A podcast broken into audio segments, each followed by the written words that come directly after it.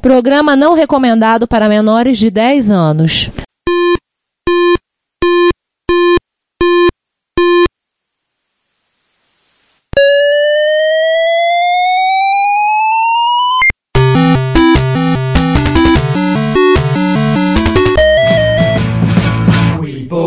To help with your.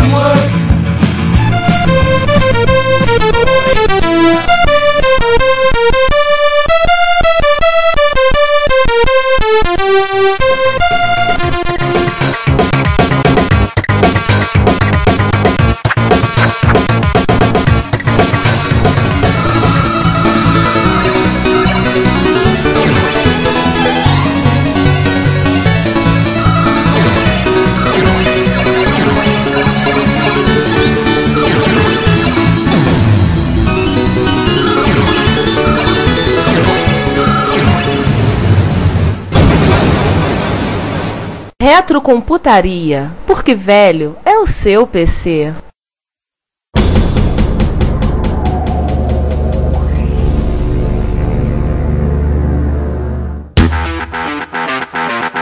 Bom dia, boa tarde, boa noite. Sejam todos bem-vindos a mais um episódio do Retrocomputaria, o seu podcast de retrocomputação. E hoje a conclusão do assunto que introduzimos no episódio 41, no qual abordamos aquele computador que não é também só velho. ou de como o mundo foi, aí na visão da IBM, do Nirvana do PS2 à Samsara do Intel, os preferirem do céu ao inferno em apenas 5 anos. E hoje, nesta mesa completa, mais uma vez com o nosso convidado especial que já agraciou as nossas premissas no dois episódios atrás, no 41, Laércio Vasconcelos. Olá pessoal, conforme havíamos combinado, né? Perfeitamente. E eu, Juan Carlos Castro. Eu, Ricardo Pinheiro. Eu, Sander Souza. Eu, João Cláudio Fidel. E Bom dia, boa tarde, boa noite. Eu, César Cardoso.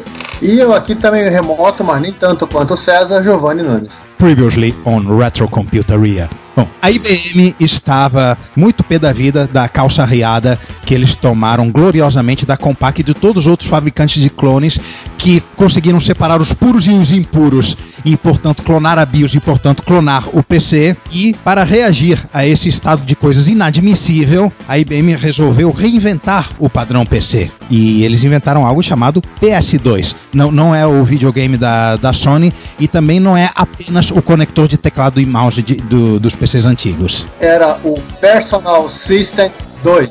No caso, morre né, o Personal Computer e cria-se o Personal System. No caso, Personal System barra 2. Só um parênteses para lembrar, nós falamos já do PS2 no episódio 13 sobre grandes fracassos da história da computação. Se eu me lembro bem, foi o sétimo fracasso que nós listamos. A gente não vai entrar em maiores detalhes sobre por que o PS2 não deu certo, a IBM tomou na cabeça, essas coisas todas. Que eles não souberam vender e tudo mais. Vamos nos dedicar mais a descrever a arquitetura, exatamente o que era esse, esse bicho que a, IP que a IBM inventou. É, na verdade, a gente vai acabar descrevendo, talvez até mais do que no 13, o, o que aconteceu com o PS2. Vocês vão entender ao longo do capítulo o que, que eu quis dizer com isso. O primeiro contato que eu vi o PS2, eu lembro que isso foi em 1987. A IBM trouxe para aquela feira que de informática que tínhamos que era um ano no Rio, outro ano em São Paulo. Não, não era ainda no Fenasoft. Fenasoft. A Fenasoft é de 87. A Fenasoft Sim. começou no Rio, depois foi para São Paulo e ficou. Era Ah, não, era a Feira Nacional. De Informática. Tinha uma feira anterior a essa. sim. Era a feira interior da Fenasoft. Que eu lembro que eu fui. Já falei. Não era a Condex. A Condex veio depois. Ela tinha outro nome, acho que tava um nome genérico, não tinha Era uma siglazinha. Informática. Era a Feira Nacional de Informática. É. Nome da, da, dessa feira. Um ano era no Rio, outro era em São Paulo. Eu lembro que a IBM conseguiu autorização no meio da reserva de mercado para trazer alguns PS2 para expor. E eu lembro muito bem de ver o pessoal rodando o IBM Storyboard e vendo efeitos, por exemplo, de uma barra de metal dourado e fazendo brilho correndo. E eu, garoto, na época, com o meu, no auge dos meus 13 anos, eu tava, fiquei doido vendo aquilo. Eu fiquei babando, fiquei, caramba, tá conseguindo fazer mais coisa que eu faço com o meu MSX. Eu Malditos!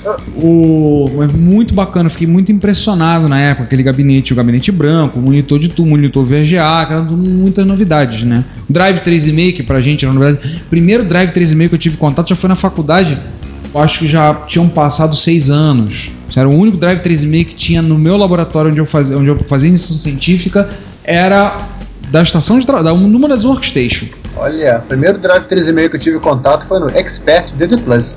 Eu vim ter drive de 3,5 já perto da, da morte dele. tive contato com o Drive 3.5, eu usei 5 e um quarto quase a minha vida toda. É, e O 3.5 eu já tive já perto da, da, da, da falência dele nos PCs, não era nem no. 2010. É, bem, não tanto na morte deles assim, mas tipo assim, no meu 386. Já era carne É. de vaca, pronto. Na verdade, o Drive 36 não morreu, ele agonizou, né? É, ele agonizou. Moribundo, ele ficou uma década moribundo. E até hoje, ele ainda é necessário pra nós. Eu ainda utilizo de montão.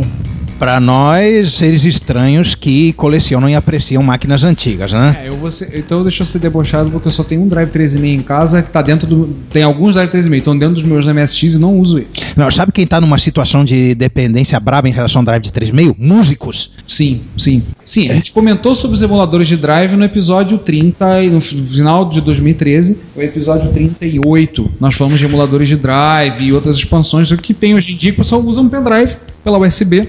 E vai lá e coloca e vai. Músicos, equipamentos, é, vários equipamentos de chão de fábrica. Vou comprar uma Sony Mavic principalmente- e embutir um de drive nela. Aí, gente, Não, só pra vocês verem, vocês aí, ó. Olha esse USB do meu micro aí, ó. Mas tudo bem, o, o, o- o Drive de 3.5, a, a VGA, o conector PS2, tudo isso são rescaldos do que? A, a IBM, num determinado momento, viu toda aquela cena de computação aberta e meio que se arrependeu da, da computação ter sido tão aberta quanto ela fez no PC.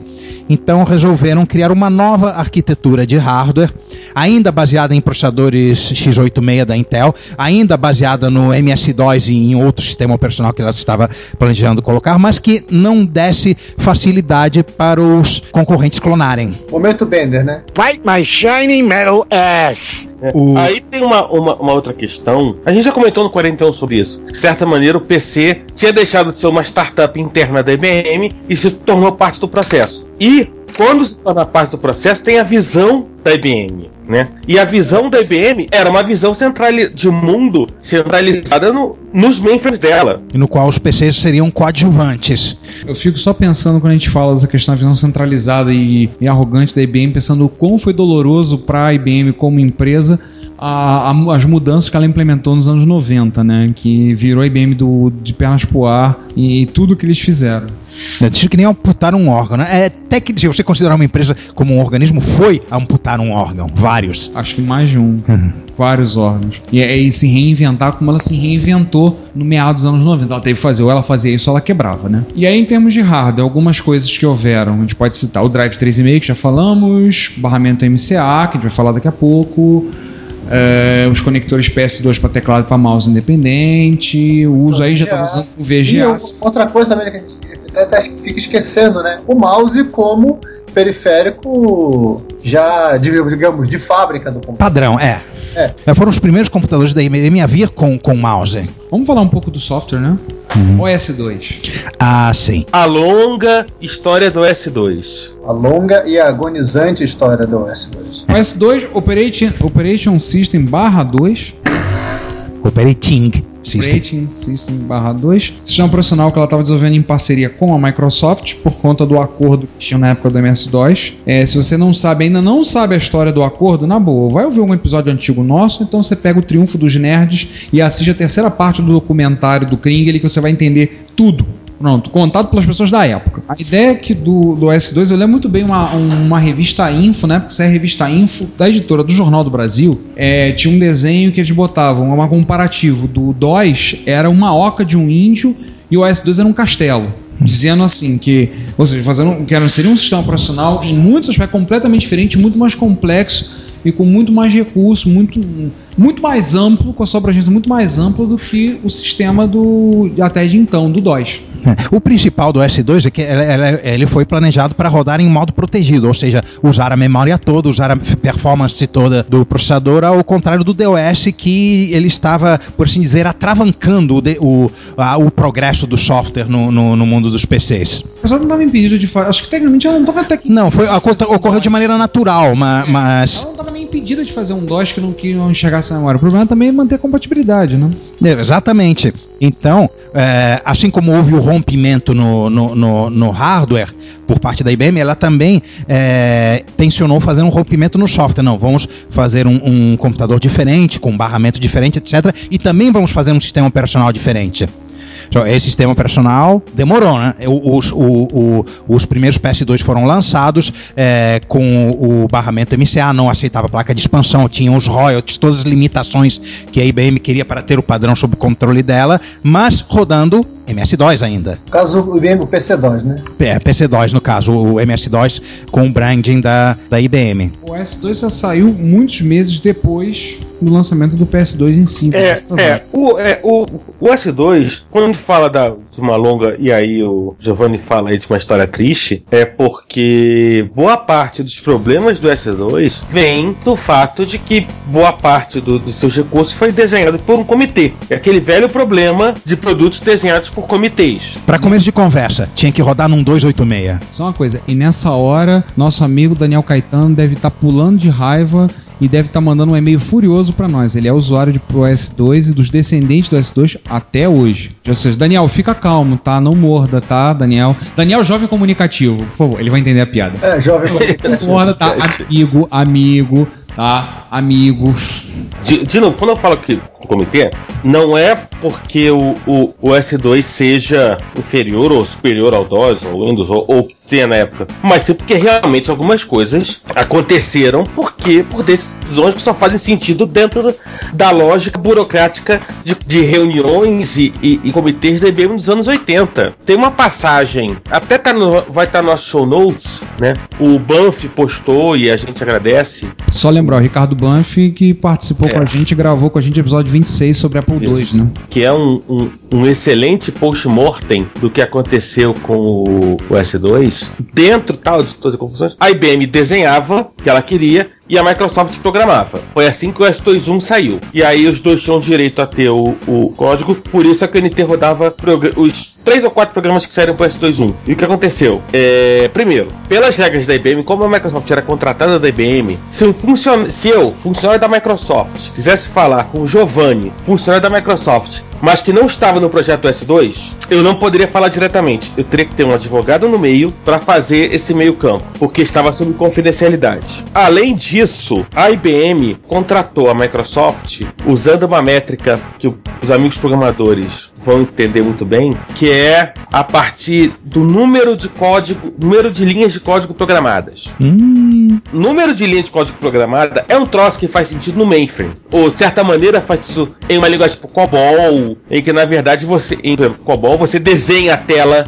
Quem já programou em COBOL sabe disso. Você tem que desenhar a sua tela junto com o teu programa. No COBOL, cada, cada comando fica literalmente numa linha e não dá pra deixar ele sozinho. Então, o teu programa tem que ter tamanho, senão não funciona. É. Mas espera aí, você tá falando um mundo diferente, você tá falando de, do C, em, em que na- e aí vale aquela coisa, tipo, se você tem duas rotinas que fazem a mesma coisa, mas uma ocupa tem menos linhas de código que a outra, normalmente essa com menos linha de código, ela é superior. Por que ela é superior? Não, porque a princípio ela pode provavelmente vai ocupar menos memória. Memória sobrando é sempre bom. Segundo, porque provavelmente a chance de, de, de você se perder criar um espaguete de código é menor. Mas, enfim, né, a Microsoft entendeu essa situação e disse, não faz sentido, vamos, vamos mudar a maneira. A IBM dos anos 80, ela não estava preocupada se o código menor ocuparia menos RAM, é, demandaria menos da CPU e é, facilitaria o trabalho de debug. Aliás, tem uma, uma passada do livro do, do Bill Gates, lá, o Estrada, Estrada de Buracada para o Futuro, Ah. em que ele comenta do- dos primeiros boots do OS2 e que demorou acho que parece que 15 minutos para dar boot na máquina. E a, a equipe da IBM vibrou com aquele negócio, olha, deu um boot em apenas 15 minutos. O povo da Microsoft estava olhando aquela cara, como assim 15 minutos? Se hoje a gente acha 15 minutos é incrivelmente, inaceitavelmente grande para qualquer coisa, eu acho que mesmo naquela época, com as pessoas tendo um pouquinho mais de paciência com os computadores, 15 minutos era inaceitável. É, mas 15 minutos, assim, o mainframe dá, demora mais ou menos meia hora para você subir tudo. Então 15 Se minutos otimi- é um recorde. Se otimizar o código, vai receber menos, né? Aham. Ai, tem isso. Só que, só que aquela coisa, a Microsoft não estava preocupada em receber. A, a preocupação dela era, ela receber de outra maneira, porque receber com grande quantidade, receber por quantidade de código, ia gerar um problema para ela lá na frente, porque ela ia ter que debugar isso. E ela que te contratava os programadores. Não era a IBM, a IBM ela só desenhava. A IBM é que tomou a decisão, por exemplo, de que o S21 ia sair para 286, porque no 386, como o 386 era um chip algumas vezes mais moderno do que o 286, não, pode mexer no mainframe. O mainframe temos que proteger de qualquer maneira. A IBM protegendo de tudo que é maneiro que ela entendia que era o core business dela, só que ela não entendeu que as coisas mudaram. O mercado mudou. Obrigado. Ela entendeu que assim, ela tá protegendo de tudo que tudo que é forma, não protegeu o que para ela era o core business dela, né? O resultado é que, além de não demorar 15 minutos, mas demorar alguns algum tempo a mais do que o MS-DOS para botar etc e tal, é, o S2 1.0 saiu modo texto, 80 colunas, né, fonte mundos passada, num mundo em que já estava todo mundo, de uma certa maneira, é, testando interface gráfica. Detalhe, isso era 1987. O primeiro Macintosh já tinha saído em 1984. Já, eh, eh, já havia programas para o Windows, ainda o Windows 2.0, que já eram populares e que as pessoas usavam. Não, já Amiga, tinha Amiga. vários outros. Interfaces gráficas anteriores, o X Windows, o X Windows é de 83. 83, você tem também o Liza também, 83, 82. Já tinha GSOS pro Commodore 64. Não, tinha o Gel, eh, tinha o Gel. Gel. Gel, Gel, GSOS. Então, era 2GS. Já tinha os GELs para Commodore 64.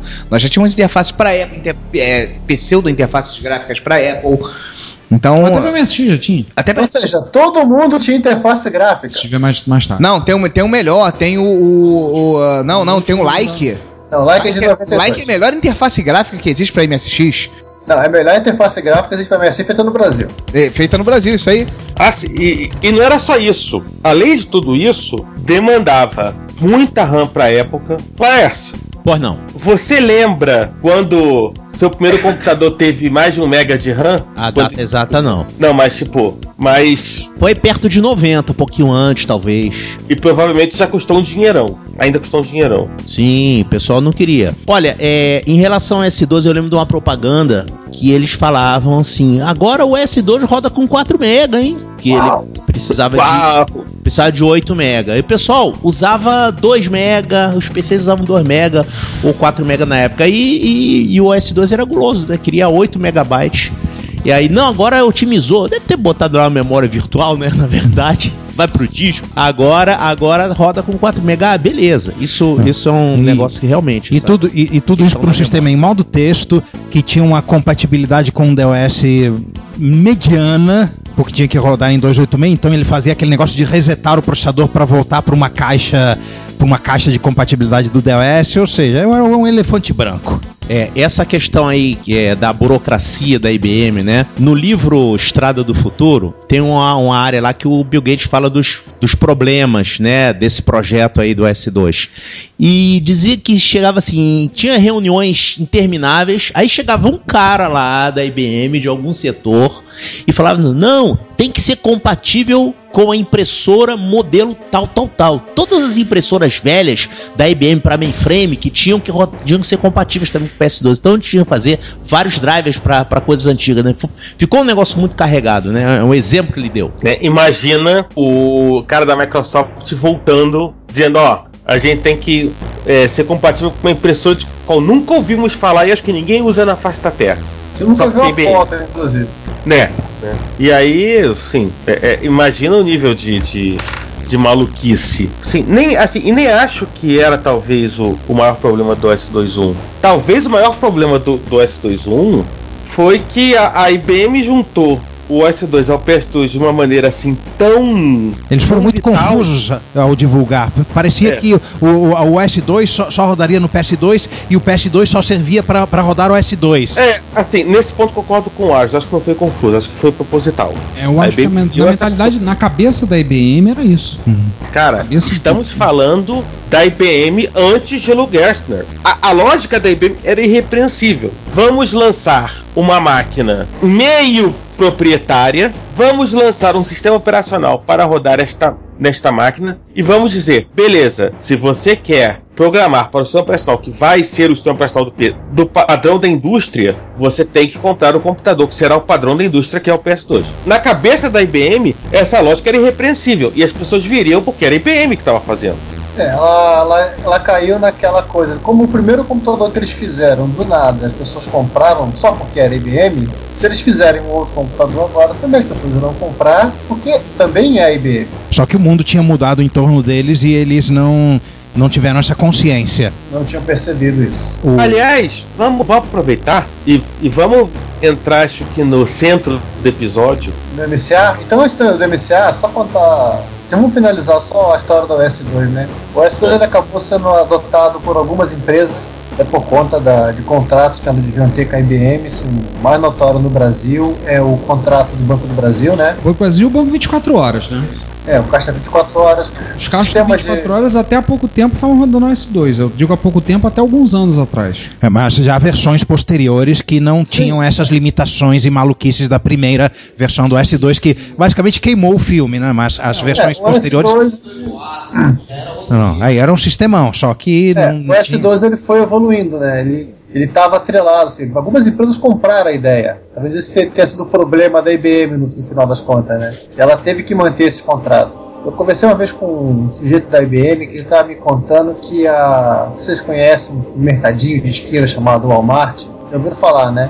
Já, já ouvi falar. Mercadeco de esquina. Então, o Walmart foi um grande cliente deles na, nos Estados Unidos e tudo no S2. E chegava ao ponto da IBM ter programadores nos escritórios do Walmart para desenvolver o S2 do Walmart. Nossa. Walmart 2. Parênteses, o Walmart no Rio de Janeiro tá definhando, cara. Só tem uma loja agora. Chegou a ter três, tá- agora tem uma. Estão contaminados pela IBM. Tem aquela lá no campinho, né? A do Campinho fechou. A do Campinho fechou. Sério, vamos fazer o que daquela coisa gigantesca? Vai ficar um ele... Tá abandonada no momento. igual o Carrefour da usina. Vamos voltar ao, epi- ao episódio, que isso aqui não é um podcast de supermercado. Falamos das esquisitices do software, agora vamos falar das esquisitices do hardware, né?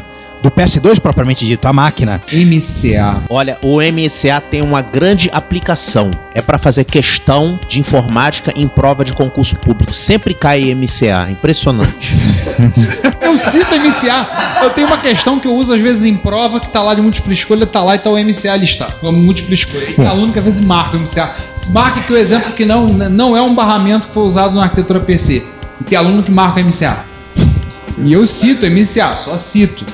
Né? Eu só dou uma citada, só Explicando, o que é o MCA? No, no, no, no IBM PC falamos sobre os slots de expansão, onde você co- coloca as placas internamente você pode expandir seu micro à vontade.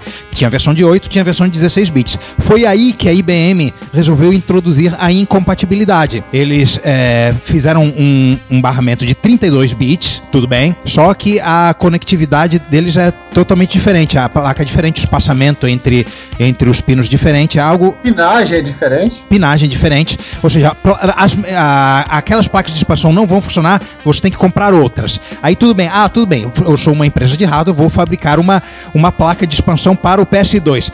Aí, meu amigo, aí é que a poca tosse o rabo, porque você vai ter que pagar royalty para a IBM. Porque eu acho que o, o- o MCA, da maneira como era, um barramento de 32 bits plug and play, a ideia de ser plug and play, um barramento legal. Não, mas era um barramento né, Plug and play. Hum, na- na- nada, tecnicamente, era como evolução tecnológica tão boa quanto qualquer outro caminho possível de evolução tecnológica e não tinha nada que o desabonasse. O problema é que a IBM tentou fechar e tentou fazer a vida difícil para todos, ah, todas aquelas entidades que faziam parte do ecossistema É, PC. É, aí, aí, Juan, eu vou te puxar, como você me falou, eu acho que mais do que é, é fechar, é fechar e tornar a vida difícil. Porque tinha uma pegadinha que dizia o seguinte: você queria licenciar o MCA, você tinha que pagar os royalties ao MCA por cada sistema que usasse o Buzz MCA. E, além disso, você tinha que pagar royalty por cada sistema compatível com o IBM que você tenha é, feito no passado. É, aquelas placas de expansão que eram abertas, que nunca ninguém precisou pagar royalty. Ah, sabe aqueles milhões de placas que você fabricou e que eu não recebi grana por elas? Pois você vai me pagar por aquilo também, trocentos milhões. Sabe aqueles milhões de computadores que você vendeu com os lotes de 8 bits e, Ah. e como você PC? Também quero meu royalty. Vão, vocês já imaginaram o que isso significa. Mas vamos falar tecnicamente do MCA? Vamos lá, rapidinho. A questão, por exemplo, do barramento da pinagem ser diferente, bem, outros padrões foram. Tudo bem, você teve o EISA, teve o VESA Local Bus, que a gente vai falar depois, que era mais uma extensão, e o PCI, que foi disruptor, né? Que mudou o formato, mudou tá, o espaçamento, pinagem, tudo. não era tão problemático isso. Acho que o pior do MCA foi realmente a questão dos royalties. Minha É, opinião. porque, assim, Muito rancor no coração da parte da IBM. Em relação à tecnologia, se pegar na época o que você tinha nas outras arquiteturas, né? Os lotes de expansão do Amiga, a família Zorro, os lotes de expansão dos Macs e por aí, todos eles, eles tinham basicamente essa funcionalidade. Eles eram 32 bits, já tinham, estavam rodando na, no espaço de endereçamento dos processadores, eles também tinham o seu nível de plug and play, tinham sua taxa de transferência razoável, né? A IBM quis fazer igual, quis cobrar por isso. Só que o, o mundo, é, o mercado, todos os fabricantes de hardware e software olharam para esse ataque de pelanca que a IBM deu e mandaram ela pastar. Se perguntar, né, por que MCA?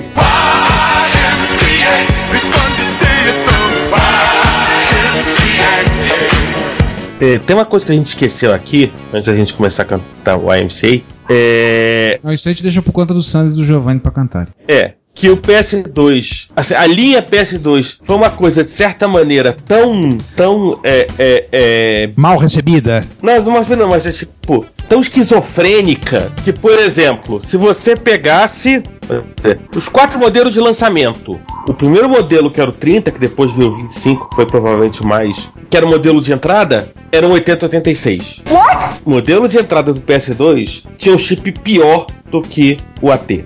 Era 8086 e já vinha com 640k e não tinha o, o MCA. Era só É verdade, um daqueles PS2 era, era ainda ISA. Não, o né? PS12 ele tinha o slot ISA. Não, mas tipo, o, o- o modelo de entrada, no caso 30, que foi o meu modelo lançado, era um modelo só ISA. Não tinha nenhuma, nenhum slot MCA. Não tinha nenhum slot microchannel. Era um XT de 16 bits. Era um XT Era um de XT, era um XT caro, né? A partir do, dos. Assim, quando co- começa a entrar o, o, o, o, o 286, sei lá o que, aí começa a entrar o MCA, né? Eles, né? Você começa a ter um upgrade, entre aspas, de quem vem do AT, mas mesmo assim, imagina, você chegar no. no a IBM tenta vender o PS2 como uma. uma assim, fora o fato de que esse, o, o esse modelo mais barato, ele era. a- o adaptador de vídeo era di- diferente dos outros adaptadores. Ele usava MCGA, enquanto os outros usavam VGA. Já É tipo um tanto mil da vida, né? Eu acho que eram as, car- as carcaças de, de PC Júnior que eles tinham largado algum depósito. É, botaram um tecladinho melhor, o gabinete bonitinho. Quem sabe? Não, e o mais legal era que o MCGA, como ele não era compatível, retrocompatível com o, o EGA, o que signi- né, significava que você não podia, por exemplo, os programas que rodavam em EGA tinham que ou ser recompilados ou você colocar um driver novo, né, para rodar o teu programa. É, num num bus gráfico que rodava em meia dúzia de máquinas de low-end, acho que não foi uma coisa assim que deu muito certo, né? Mas enfim, vamos tocar pra frente? Cara, eu tava vendo umas coisas que tinham falado do MCA, que tô vendo aqui na pauta. Existe realmente um fan site do, MC, do MCA. E aí tem lá o, I, o IMCA. Tá lá, o cara deu um texto, eu tava dando uma olhada agora explicando. fizeram a música. né? Que, e o cara fez a versão da letra dizendo trabalho em progresso. Isso é o resultado de muito de café, ter tomado dema- café demais. Tá lá.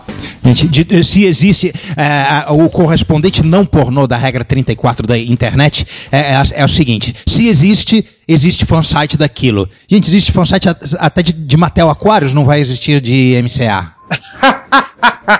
Pois é, nessas horas você vai querer, vai querer que eu coloque a música Aquários do Hair, né? Eu, É. eu- eu juro que não pensei nisso. Aham, tá bom.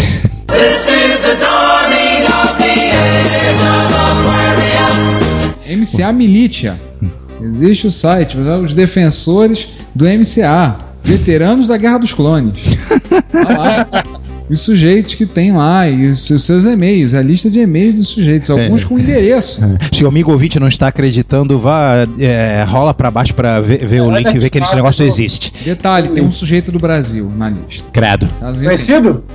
Não, Carlos Eduardo da Silva. Áustria, Austrália, Brasil, Canadá, Dinamarca, Estônia, Alemanha, Alemanha é o que mais tem. Índia, Itália, Japão, Holanda, Nova Zelândia, Noruega, ufa, Polônia, Suécia. Claro, Ah, cara, terrinha não, de- melhor comentário. Suécia, finalmente alguma coisa além dos filmes. É, Suíça, Suíça e Inglaterra. Chegou a IBM a trazer máquinas dessa, Laércio? Isso foi dentro da reserva de mercado. Sim. E existiam outros PCs nacionais que a SEI, Secretaria Especial de Informática, considerou similares. Então tem lá um AT da Microtech, por exemplo, né? E, e da Itautec também, que andou fazendo. Então, o fato que, que não apareceu. Eu não me lembro de ter visto dentro do ambiente corporativo aparecendo é, PS2. É, basicamente, se uma máquina era difícil de clonar, isso não só o, o PS2, mas o, o- máquinas em geral que eram muito difíceis de clonar, tipo o Commodore 64 ou o TI-99 da Texas, dificilmente ia aparecer uma máquina similar aqui. Porque só poderia é, aparecer como clone, né? Não podia importar, É, eu, então. cheguei a, eu cheguei a ver PS2 no Brasil, mas aí já, já era estagiário na Caixa Econômica, já era 1993, já não tinha lei, lei de reserva de mercado, e eram já os modelos 486, 486 266, 48250, mas eram todos PS2. Era uma É- é- Era um MCA mesmo? MCA, a IBM ela, ela persistiu com o MCA durante um bom tempo. É, basicamente, a, a própria, a própria IBM acabou retornando ao ISA no final da, da- do período dela de fabricar PCs, porque o, o que o resto do mundo fez, olhou para, para, para esse ataque de pelanca da IBM e disse: Uai, divirta-se sozinho, a gente vai com- continuar a fabricar PCs com um barramento ISA de 8, de 16 e, e, e para fazer de 32 vamos inventar os nossos próprios padrões. Vai te catar, IBM. O resto do mundo apenas resumiu que a opinião deles foi IBM em uma palavra. Caguei. Foi que a a IBM foi forçada a lançar o PS1, que nada mais é do que o micro dela sem o MCA. É, o a próprio nome traduz derrota, né? Que coisa patética. Não, não, PS1 ainda não- era um 386 padrão, gente. Eu cheguei a usar esse quando eu era estagiário na Caixa Econômica. Nós tínhamos PS2, que eram maquinões e performance, e tinha o PS1, que era uma maquininha bem, bem O forreta. PS1, a única coisa que ele tem em comum com o PS2 é o gabinete. Aquele formatinho com aquele parte, trape, com a parte trapezoidal na frente, né? Isso, exatamente. Apenas a curiosidade de lembrar que o drive de 3,5 do PS2 no Brasil foi parar nos Expert DD Plus. E uma outra curiosidade pra, pra- com relação ao MCA, quer dizer, ele tem suporte do Linux, né? Esse site aí que é o fansite, tem grande parte do pessoal que desenvolveu o porte do o suporte ao barramento pro kernel do Linux. E também a IBM utilizou nas máquinas RS6000 o MCA, que são Não, processadores já que inventamos essa tecnologia, vamos usar, né? E sim, e sim, É, tem suporte no ao RS, RS6000, tem suporte, tem NetBSD. Isso deve ser a regra 33 da internet. Regra 33 da informática. E aí, essa Of é. course, Of course, NetBSD. NetBSD, bem lembrado. Afinal, quando eu já portou NetBSD até pra torradeira, né? Então. Bom, e aí? O- Ocorreu esse grande caguei para a IBM por parte do mundo. E o. E no que como qual, qual foram os detalhes técnicos desse, desse caguei exatamente? Bom, para começo de conversa, temos que ter 32 bits no barramento, né? É, estamos com aquele padrão vindo do AT de, de 16 bits, compatível com placas de 8 bits, e vamos ter que dar mais uma esticada nesse, nesse slot para colocar mais vias, mais sinais e mais sofisticação. Aí veio o, um, por iniciativa do consórcio VESA, o VESA Local Bus. Não, não, primeiro o ASA, depois o VSA VLB. Ah, é sim, o EISA, da, da Compaq. O, E- EISA era interessante que você pegava. da- pega uma, uma placa com todos aqueles contatos na placa que vai, que vai ser enfiada no slot. Aí você, uh, você entre cada duas consecutivas daquelas vias, você bota uma via bem estreitinha para botar um outro conector desviado é, é, embaixo. É difícil de explicar verbalmente, mas a gente vai botar uma. É o slot do AGP. É. Mais ou menos isso. Então, basicamente, ele, ele ou seja, não tinha mais é, é, encaixes do que uma placa ISA, mas tinha mais, mais pinos. Isso foi uma invenção da Compaq e hou- houve uma grande quantidade de máquinas de Sim, é, servidores, etc., máquinas high-end que usaram. Pra quem ainda não entendeu, o EISA quer dizer Extended ISA, tá? E sendo que o termo ISA não é um termo da IBM, é um termo que todo mundo que não é IBM deu, deu para, o, para esse padrão. Para o padrão AT, né? Basicamente. O, a- eles pegam o IBM AT, aquilo é ISA. O que tiver mais do que aquilo são extensões, uma das quais é a ISA, que usa os mesmos slots, só que botando mais pinos na profundidade.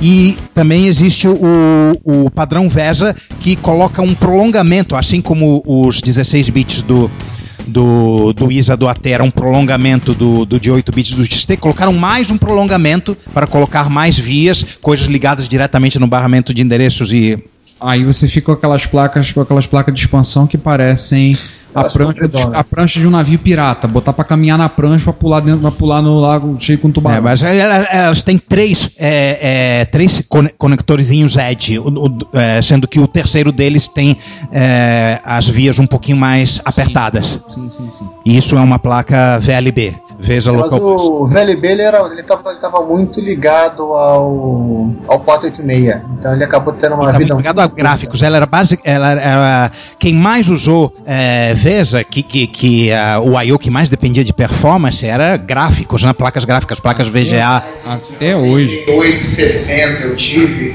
Eu tive uma pontuadora IDE que embaralhou meus dois HDs. Até hoje é o que mais consome é gráfico, né? Ah, Até, até agora o Lécio não nos interrompeu, quer, quer dizer que não estamos falando besteira, Não, né? tá perfeito. Eu ia falar já justamente isso aí. É, tinha uma Meu, placa meu ego mãe- acaba de ser inflado Tinha uma 147 Tava demorando, tava demorando. Tinha uma placa-mãe na época, não era bem uma placa-mãe, era uma terminologia. Placa VIP. Uma placa VIP é uma placa que tem slot VESA, ISA e PCI. Nossa. É, eram as últimas placas de 486, Ah, lembro eu tenho uma delas. vaga memória de. Assim, lá por volta de 96, por aí. Não, não antes, antes disso, talvez. Entre 95 É. e 97. É, por É, aí. esses slots VLB, eles reinaram mais ou menos na época do 386 até o 486, principalmente 486. Já no Pentium, as primeiras placas ainda tinham o, o VESA Local Bus, mas logo depois que o Pentium se tornou popular, já o VLB foi eliminado, porque ele era muito é, focado no 486, né? Que aí também E aí virou PCI. Virou É, PCI. mas aí inventaram uma solução melhor, né? É, resolveram, ah, não. é, fi- aí fi- chegou uma hora que finalmente a compatibilidade foi quebrada, mas não, é, em vez de ser quebrada acompanhada de um ataque de PT de royalties como o da IBM, não. Vamos fazer um padrão que todo mundo pode usar, o PCI. Aí, é, finalmente, é, foi possível abandonar aquelas placas com meio metro de, de, de conexões para você encaixar na placa-mãe. E como principal, operando um barramento de 8 MHz. Isso. Que o, Isso se tornou é, o também a- gargalo. daquele, da, da vestigial daqueles conectores ISA limitava a velocidade de I.O. É, É, e tem- era o principal gargalo para as aplicações de vídeo que começaram a surgir nesse comecinho dos anos 90. Kit multimídia. Somente a placa É. de vídeo. Tem uma questão muito interessante no, no- né, na questão do EISA, né? Que é aquela história, tipo, foi criado pela gangue dos nove, mas quem carregou o trabalho de programar foi a Compaq. E a própria Compaq e várias é, é, empresas chegaram a, a, a, tipo, ter o plano B. Se não tivesse a coisa a tempo, a gente simplesmente licenciaria o, o, o, o MCA e produziria e carregaria o ISA aí o resto da vida. Assim, aí, aí tá uma passagem muito engraçada. É, é, assim, quando saiu o, o EISA, e aí começou a ficar muito claro de que, tirando ali situações muito específicas, né? é, clones muito assim, empresas muito específicas é, é, passaram a utilizar o, o MCA. A, a Wikipedia fala, eu acho que fala, a, acho que é só assim, tirando a própria IBM, só a NCR que, que adotou explicitamente o MCA como parte dos computadores, é, e mesmo o resto, na verdade, o- outras empresas acabaram adotando, tipo, a própria Dell acabou comprando, acabou é, licenciando, mas para parte muito pequena. Mas na prática, a massa no mercado não foi. E aí, quando isso ficou muito claro, o que aconteceu? É, é, a IBM, assim, a Compaq, que a lic- licenciou o MCA, deixou a licença expirar. Em algum momento, ano por 94, 95, a IBM foi licenciar o EISA. né? O que, que a Compaq fez? A Compaq, que ela era a líder do, do, do grupo, quando a IBM pagou o primeiro cheque, ela não foi no banco descontar. Ela emoldurou e colocou no, no museu da empresa. É, em 94 o mundo já tinha mudado, né? Ué, O, o, o troféu da vitória é a cabeça do inimigo na ponta de uma lança. E eu, eu, eu já tinha falado no coletão desse livro. Eu realmente acho que o interessado no, no, o, né, na evolução do PC tem que ler esse livro, que é o, o, Op- é, o Open do Rod Canyon. A história da Compaq, né? É o- ele é executivo da Compaq, né? Ele é Isso, que foi o primeiro fundador CEO da, Compaq, se não me engano. É, ele, é, ele fazendo do próprio PCI, que foi uma decisão deles mesmos de tipo, chamar a Intel, E a Intel pas- passou a é, é, dizer, ó, desenha um bus de mercado pra gente. Porque a Intel passou a assumir esse papel da IBM, mas já estamos nos antecipando um pouquinho. Por quê? É, vamos falar um pouquinho do EISA, só para constar? A gente já falou alguma coisa, mas eu acho. A primeira coisa bem interessante do EISA é que acabou se tornando muito mais popular nos servidores. Eu falei a besteira no 41, que eu posso me corrigir agora? Vai lá. Vai lá. de que o primeiro a primeira máquina montada para ser um servidor de PC foi o Desktop 386, não foi. Foi o primeiro ESA que foi o foi foi um desk foi um outro Desk Pro. Da Compaq. Não, não lembro agora o nome da própria Compaq. É um nome que É. a Compaq, a Compaq usou esse- nome durante muito tempo com uma linha de servidores dela. É. A mesma linha, eu não lembro o nome agora, não adianta. ProLiant. Acho que é o Pro- Não, não, era Desk alguma coisa. Desk era Se Desk servidor, não era desk. Não, é que tá. Desk Pro era desktop Pro, Pro de Professional no Ah, menu. System O Pro. Pro- System Pro. Isso, isso, System Pro. System- Depois virou ProLiant, tá? Né? do que o ProLiant. Era o System Pro. O System Pro foi o primeiro de primeiro PC de massa pensado como servidor. E o Waze acabou se tornando uma, uma placa muito mais de servidor do que uma placa de de não necessariamente uma workstation, mas de uma workstation sei uma coisa assim, muito popular, né? Mas acabou se tornando muito mais servidor do que de desktop. Não lembro muitos desktops. Eu não lembro das placas ali por 90 e ali pelos anos 90 que a gente comprava para montar nossos nossos Não, não PCs. tinha ESA. Eu lembro que na faculdade montaram uma máquina para rodar Xenix que, ti- que era, ela tinha slots é Porque ela precisava, ligar as multisseriados terminais, né? Que é para rodar Xenix, rodar Nature e por aí vai. já era um chip de 32 bits. Um outro detalhe muito importante é que no trabalho do ESA acabou é, padronizando o slot ISA, né, inclusive os famosos 8,33 MHz. Uhum. E o, o, e o ESA não era é, true plug and play, não era. Você só veio com o PCI, mas ele não usava mais jumper. Você configurava em software. É, a última geração da- das, das placas ISA, inclusive das, das placas ISA, né, já tinha a configuração por software. Por exemplo, as NE2000. É, lembro que cada placa de rede vinha com um disquetinho que você tinha que Vai rodar o disquetinho perder. e aí escolher a IRC, escolher a porta, escolher DMA no caso de placa de som e É aquela coisa, vai perder o dis- disquetinho da placa de rede. Não, é, é quando você comprar uma placa ou de rede, ou de vídeo, ou de som, ou qualquer tipo de, de placa de expansão, o normal era vir um disquete junto, eh, com programas com executáveis para DOS, você rodava o programa para fazer o setup da placa. No setup da, da, da placa, você escolhia em que endereços endereço de I/O, endereço de interrupção, endereço de DMA, eh, a placa ia se localizar no barramento do micro automaticamente, né, por por, por EEPROM dentro da placa, para que elas não conflitassem uma com as outras. E se você não eh, configurasse isso direito, eh, uma, uma placa ou outra poderia não funcionar ou, ou poderia dar tra- alguma travada no, no próprio micro. Hoje não existe nada disso. Se você tem du- du- duas placas que você precisa colocar no computador, você simplesmente coloca e esquece. O, o, o, o- computador, o sistema operacional e as placas se resolvem e se entendem. Isso se chama plug and play, ou seja, encaixe e brinque. É isso que você falou aconteceu com as últimas, a última geração de placas ISA. Elas eram quase plug and play. Elas eram jumperless, na verdade, né? Então, você que fazia manualmente, só que não era por jumper, era por software, Hum. você fazia o que o sistema operacional plug and play faz, que é Alocar. programar esses endereços a partir de um gerenciador central, vendo os endereços livres e tudo mais. E você não tinha um gerenciador central. Cada placa tinha o seu disquetinho de programação que você tinha, tinha que usar um a um. De E se, você qualquer perdesse o maneira- dis- e se você perdesse o disquete, meu amigo, é é melhor sair correndo atrás de alguém que tenha. Isso. De qualquer maneira, é que acontece. Você, para configurar essas placas, você tinha que ter o mapa de endereços que estavam em uso. Essa época foi uma época muito difícil para quem mexia com hardware, porque antes você tinha que configurar tudo através de jumper. Você tinha que ter todos os endereços de I/O, DMA, IRQ e endereço de memória. De todas as placas. Tinha programinhas para você levantar isso. Né?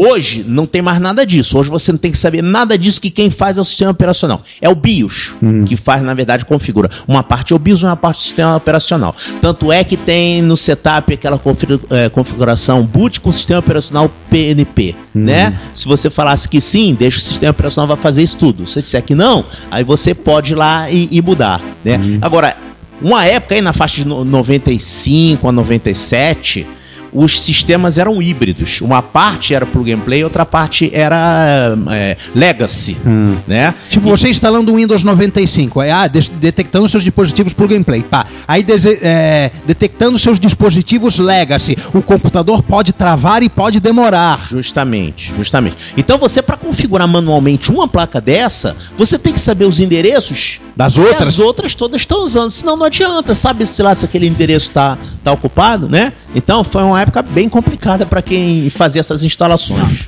E é nessa época que Laércio Vasconcelos se sobressai com seus cursinhos de manutenção, nada, montagem. nada, nada disso.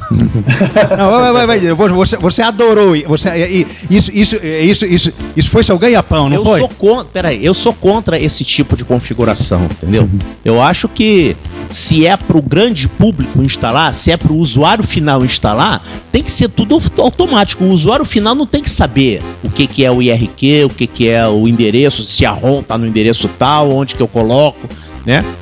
O, técnico sim tem que saber isso, o usuário final não. Isso, eu falava em sala de aula quando eu citava isso, dizendo, ah, essa era uma época, anos 90, nós tínhamos que ter um misto de médicos e de loucos para poder pegar e lutar contra exposições de IRQ, endereço de memória, canal DMA. Não era raro de ouvir história de gente literalmente virar à noite, varar uma noite brigando com a configuração da máquina para poder fazer funcionar esse conflito. Está esquecendo de uma coisa também, é que é o seguinte, cada placa tinha a sua configuração de IRQs, de, de port address, DMA que podiam utilizar. Às vezes você tinha que fazer a combinação entre duas, três, quatro, cinco placas e ver aonde cada uma tinha um endereço válido para usar. Que, às vezes, uma só podia usar o X e o Y, outra só podia usar o Y e o Z, outra só podia usar o X, o Z e o K. Aí você. Não, se, se esta aqui usar o Y, aí esta aqui vai ter que usar o isso e aí não vou poder usar essa outra placa. Aí não, é, é, é, é, você estava jogando sudoku com, com, com as placas. Frequentemente você tinha que usar uma gambiarra como desabilita a segunda porta serial para poder ficar com a IRQ livre. Isso. Isso. A paralela. É, não, e, e- e tinha outro fato, assim, hoje no mundo que acho que pouca gente, infelizmente, pouca gente monta esses novos computadores por uma série de motivos, mas na época, porque não adianta mais você monta, se você fosse fazer um upgrade qualquer dessas máquinas, você tinha que ter uma série de cuidados para garantir que não detonasse o teu setup. Então imagina, ah, Preciso fazer um upgrade na minha placa de vídeo para jogar um jogo novo. Preciso fazer um upgrade na minha placa de rede porque mudaram, sei lá, de, de coaxial para Ethernet. Ou sua placa de rede estourou, né? E você não, não achou uma da mesma marca. Aí você comprou É. uma outra que tem outro tipo de configuração de IRQ. Aliás, quando eu era técnico novel, eu era, eu era CNE, eu trabalhava na NetWise, fazia é, upgrades em- em- em servidores de clientes. Olha, o que mais aconteceu o seguinte, ah, vou, vou instalar um novo pacote, fazer um upgrade no software, aí, pá, o servidor parava de funcionar. A maior parte das vezes, a placa de rede tinha escolhido exatamente aquele momento para morrer. E todo, obviamente, eu e todo mundo que estava ao meu redor, não, esse upgrade que você fez quebrou o, o sistema operacional, quebrou o network, quebrou. Aí, que foi- aí- aí- de- depois de algumas no- noites não dormidas e, e de ataques histéricos de clientes, eu aprendi que as placas de rede, assim como as impressoras, existem para me trollar e tornar minha vida miserável. Então eu sempre ia pro cliente com, uma com, com duas plaquinhas de, de, de rede de fabricantes diferentes na mochila. Fi- fi- fi- fi- fim, do, fim do lamento. Agora, essa, essa questão aí de mudar o padrão, vou fazer um padrão novo, vocês vão ter que seguir. Hoje em dia, isso não acontece mais dessa forma, né? Hoje em dia, existe a questão das comissões de, de padronização. Por exemplo, é, PCI. Então, quem é o dono do PCI? Ah, tem um comitê que é formado por pessoas que vêm da Intel, da Compaq, de N fabricantes, da Microsoft, tem um grupo. Então, eles vão é, mexendo, é, mudando, criando esse padrão e passam aquela revisão para todo mundo, todo mundo confere, dá palpite, né? Isso vale pro PCI, isso vale pro USB, isso vale para para é, tipo de memória, por exemplo, né? Antigamente o fabricante fazia uma memória, tá aqui minha memória. Ah, legal. Aí o outro vai lá, eu vou fazer uma memória também. Ah, fez uma memória. É, são iguaizinhas? Ah, tem a capacidade, tem a velocidade, bota aí. Uma funciona e outra não funciona. Aí você tem que ir no setup e mexer nos parâmetros lá, rezar até funcionar. É, hoje existem é, é, comissões dos fabricantes, existem os fóruns de desenvolvedores que vão fechando os padrões. Hoje, o fabricante do processador trabalha em conjunto com o fabricante da memória para ver compatibilidade total. E quando é feito o lançamento, todo mundo fala com todo mundo e evitando ao máximo os padrões fechados, né? A ideia é sempre usar é, com padrão aberto, todo mundo tende a ganhar. Se for lembrar até recentemente aquela briga do. Já saindo do nosso ponto de corte, a briga da, na época do Rambos, do, Pentium 4. Tentou forçar a barra com o Rambos. Isso foi uma das últimas vezes que eu teve uma forçação de barra, né? O problema do, do- da memória Rambus é a, o os processadores da época tinham barramento de 100 ou 133 MHz, que era o Pentium 3, e veio o Pentium 4 com barramento de 400 MHz. Aí não existia memória de 400 MHz. Então a memória a, a Intel trabalhou junto com essa empresa Rambus para inventar a, a memória chamada RDRAM, que era uma memória que acabava funcionando de 400 a 400 MHz. Na verdade, não era bem a 400, ela era de 800, mas usava dois modos 16 bits, ficava equivalente a 64 bits com, com 400 MHz. E era cara pra caramba aquela memória, porque era é, proprietário da Intel e da- dessa empresa Rambus. Enquanto isso, a AMD foi pelo caminho da DDR, que é o padrão aberto. E acabou que ficou tão caro o Rambus em comparação com o DDR que a própria Intel teve que voltar atrás e, e adotar a arquitetura aberta também, né? A memória, a memória DDR, DDR comum de 200 MHz na época. É, e estamos falando de padrões de ah, padrão de memória, padrão de slot disso, padrão de slot aquilo, do USB, etc. Mas existe um padrão para o computador inteiro agora, né? A partir de, de 1900 e... Aí já estamos chegando perto do nosso ponto de corte, né? Ah, ah, pulamos o ponto de corte, vai.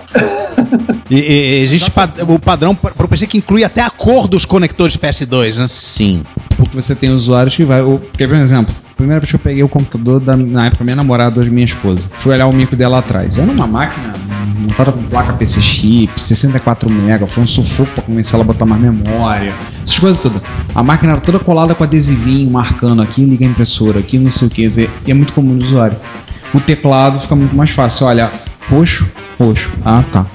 Verde, verde. Ah, tá, aqui vai o mouse. Se bem que eu peguei é, placas mãe onde era tudo preto. Cor dos conectores de som também, a verdinho, alto-falante, vermelho, microfone, azul, ninguém sabe o que, que é. É, é saída em linha, né? E Não microfone. ligue aqui. Ah, tá. USB 13 é azul, essa, os USB anteriores são todas em preto. E por aí vai. Falando em, em padrão, é a USB, eh, mudando o foco, o USB 4 agora, o padrão USB 4 é bidirecional. Então, 3.1, né? a 4. 3.1. Então não importa qual lado que você enfia ela. Até que, até que enfim pensaram nisso. Que inferno que é você não saber que lado você enfia o USB. Justamente, porque tem esse problema com USB, né? Você não sabe que lado encaixa. Você normalmente encaixa de um jeito, se não estiver Não, entrando, não, você tenta você do- inverte do lado. Agora, Pela lei de Murphy, a taxa de acerto, né? Por que, que no USB Não. 80? É sempre, sempre Quase sempre assim. você encaixa do jeito errado. É, pela lei de Murphy, você sempre Você, você enfia do lado certo, mas tá assim meio de lado, meio torto, aí você acha que enfiou do lado errado. Aí, é, tá do lado errado, não entra. Aí você vira de novo e entra. Pô,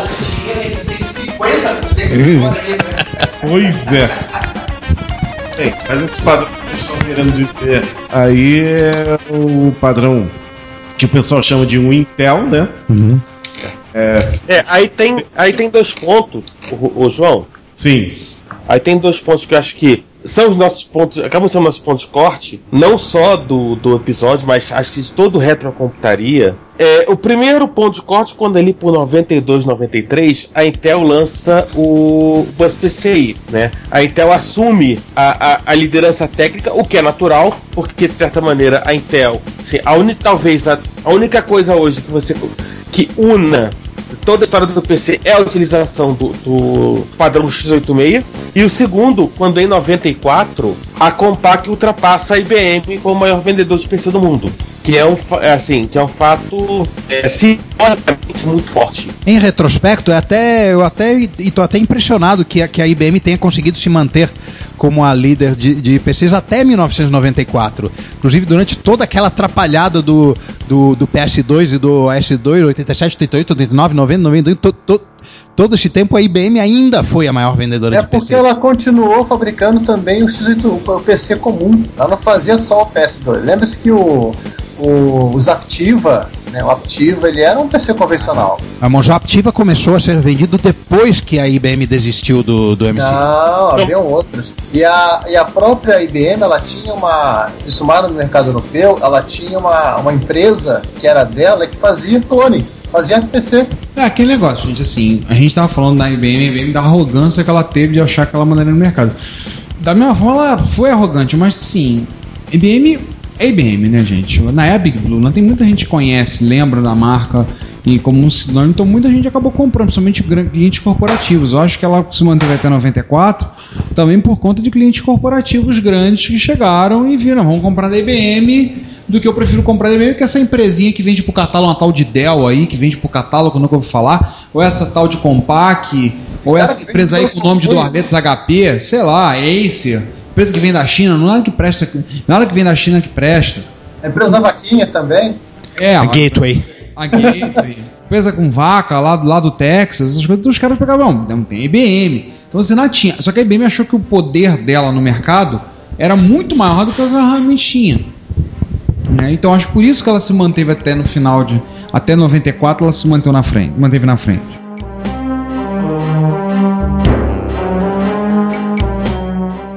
Olá a todos, eu sou Daniel Caetano e vocês estão ouvindo Retrocomputaria. Se você quer enviar um comentário, crítica construtiva, elogio ou colaborar com as erratas deste episódio, não hesite, faça. Você pode falar conosco através do Twitter, no usuário arroba retrocomputaria, pelo e-mail retrocomputaria.gmail.com ou colocando comentários no post desse episódio em www.retrocomputaria.com.br. Lembre-se sempre do que dizemos. Seu comentário é o nosso salário. Muito obrigado e nos vemos no próximo podcast.